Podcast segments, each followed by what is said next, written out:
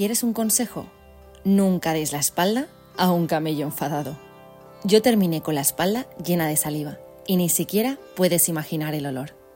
Toda mi vida he crecido rodeada de camellos por la arena del desierto de Oriente. Mi padre solía decir que habíamos sido elegidos por Yahvé para observar el cielo nocturno y que por eso nuestra familia siempre había vivido fuera de las grandes ciudades. Todas las noches, después de guardar a los camellos, solíamos recostarnos sobre una duna para mirar y estudiar las constelaciones y los movimientos de los astros.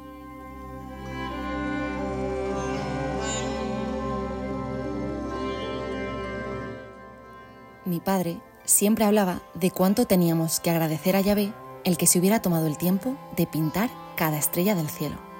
Es un mensaje para nosotros, decía con una expresión seria.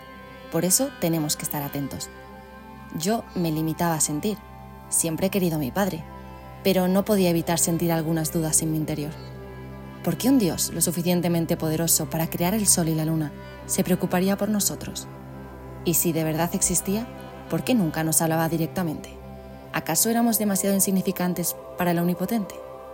En cambio, lo que de verdad me intrigaba no era tanto el misterio celeste, sino los países lejanos. Desde niña, una inquietud interior me quemaba por dentro. Deseaba viajar alrededor del mundo y conocer los pueblos ubicados cerca de la puesta del sol. Sin embargo, también era consciente de mi deber con el negocio de mi padre. Nuestra vida no era cómoda. En ocasiones mi padre o yo nos ausentábamos durante varios días para comprar nuevos camellos o vender algunas telas adquiridas de los forasteros que pasaban por nuestra aldea. No éramos ricos, pero eso rara vez nos preocupó. Teníamos lo que necesitábamos y éramos felices.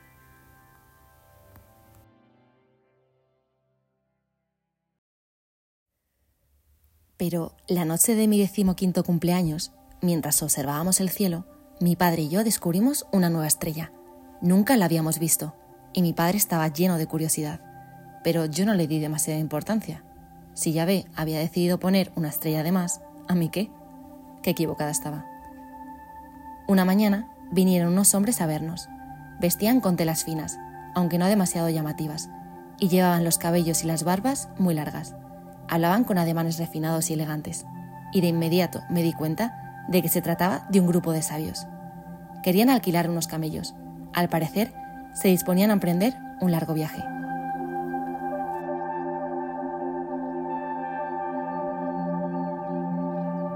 Mi padre los atendió con su amabilidad característica y les ofreció los mejores animales que teníamos disponibles. Uno de aquellos hombres, el de piel oscura y bigote poblado, preguntó si disponía de algún criado que los pudiera acompañar para cuidar de los camellos. Yo enseguida me ofrecí, era mi oportunidad para viajar más allá del horizonte, conocer nuevas ciudades y lenguas y tratar con personas distintas. La verdad no fue fácil convencer a mi padre para que me diera permiso, pero al final lo conseguí. Los hombres sabios estaban dispuestos a pagar lo que hiciera falta y quizá podría encontrar nuevas rutas de comercio para ampliar nuestro negocio familiar. Aquel viaje era la oportunidad que siempre había esperado y ni siquiera podía imaginar cómo cambiaría el rumbo de mi vida.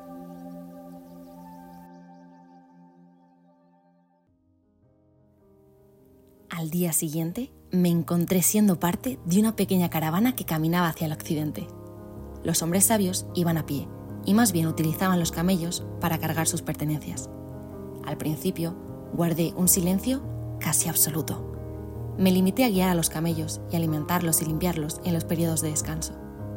Sin embargo, en la mañana del quinto día, el hombre de piel oscura me preguntó sobre mi familia y sobre las tradiciones de mi aldea se interesó enormemente cuando le hablé sobre las historias que mi padre me había contado acerca de las estrellas. Nosotros seguimos una estrella, aseguró. Es una estrella nueva que anuncia la llegada de un gran rey.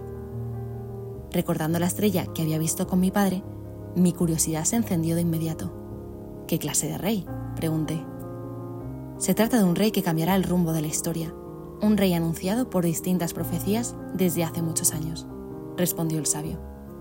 Nuestra familia ha estudiado estas historias por generaciones y después de un largo tiempo de espera, finalmente apareció su estrella. Por eso nos hemos puesto en camino. El hombre de piel oscura guardó silencio por unos instantes. Después, mirándome a los ojos, añadió, Se trata del mismo Yahvé, que viene a recordarnos su grandeza y nuestra pequeñez.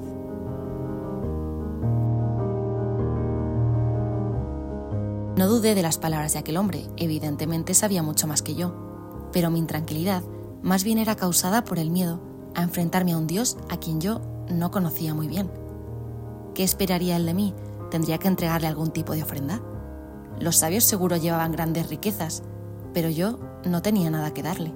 ¿Se enfadaría aquel rey conmigo? Viaje fue mucho más largo de lo que esperaba. Caminamos durante muchos días sin parar, a excepción de unos días en los que la estrella desapareció misteriosamente. Como nos encontrábamos cerca del castillo del rey Herodes, los sabios se detuvieron a consultar el camino correcto, mientras yo esperaba afuera con los demás criados y los camellos. Con la indicación de que debíamos dirigirnos a Belén, proseguimos nuestro camino, y poco después apareció nuevamente la estrella. Pero con cada paso que dábamos mi temor aumentaba. Me dolía no tener nada que ofrecer a aquel rey anunciado por la nueva estrella. Nunca había deseado con más fuerza ser una mujer de gran poder y riqueza. Así sí que podría presentarme con gran seguridad y orgullo.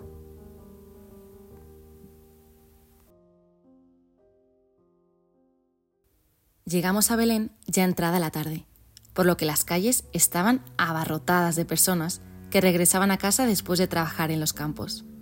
Yo miraba a las multitudes sorprendida. ¿Cómo puede vivir aquí tanta gente? Pregunté a uno de los sabios. No todos viven aquí de forma permanente, me explicó. Hace un año el emperador romano convocó un censo por lo que todos tuvieron que regresar a su ciudad de origen. Sin embargo, es muy caro y complicado hacer un viaje tan largo. Por ello, muchos de los que se trasladaron para el censo se establecieron por una temporada aquí, en Belén.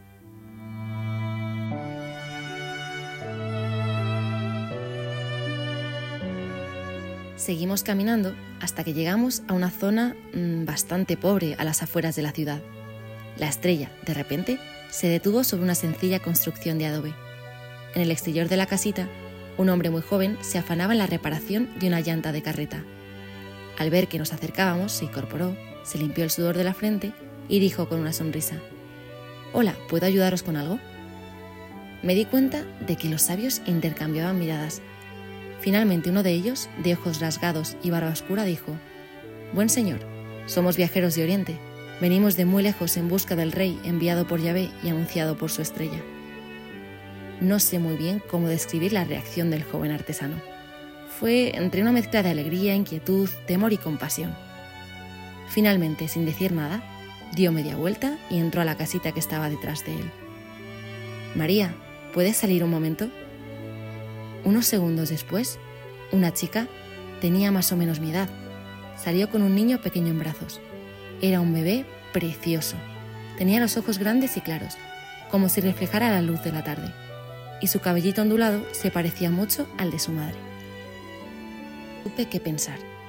De repente, los hombres sabios cayeron de rodillas, pero yo me quedé inmóvil y pude darme cuenta de que tanto la joven como el artesano intercambiaban miradas de sorpresa. Las ofrendas fueron entregadas, cofres con monedas de oro, copales con incienso y frascos de cristal llenos de mirra, Además, también llevaban algunas telas coloridas, típicas de las tierras orientales, e incluso algunas vasijas de cerámica.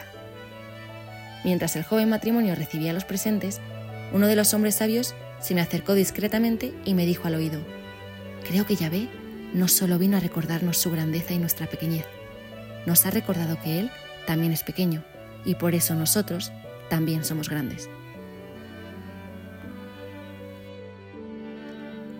El joven artesano, mientras tanto, nos ofrecía un poco de agua para beber y lavarnos las manos y los pies. Yo seguía casi sin respirar. La joven madre me miraba fijamente. Era también muy bonita, con ojos de largas pestañas y piel oscura por el sol. Despacio se acercó a mí con el niño en brazos. ¿Y tú? ¿No tienes hambre? Tengo un poco de pan recién horneado. No supe qué decir, por lo que me limité a negar con la cabeza. Para mi sorpresa, el niño extendió sus manitas hacia mí. Nunca había cogido a un bebé en toda mi vida, pero su madre, María, me ayudó a acomodarle en mi pecho. El artesano, de nombre José, soltó una carcajada. Mira, si ya te tiene cariño. Pasamos el resto de la tarde con la joven familia. Nos contaron sobre su viaje desde Nazaret, el anuncio del ángel y el nacimiento en el portal.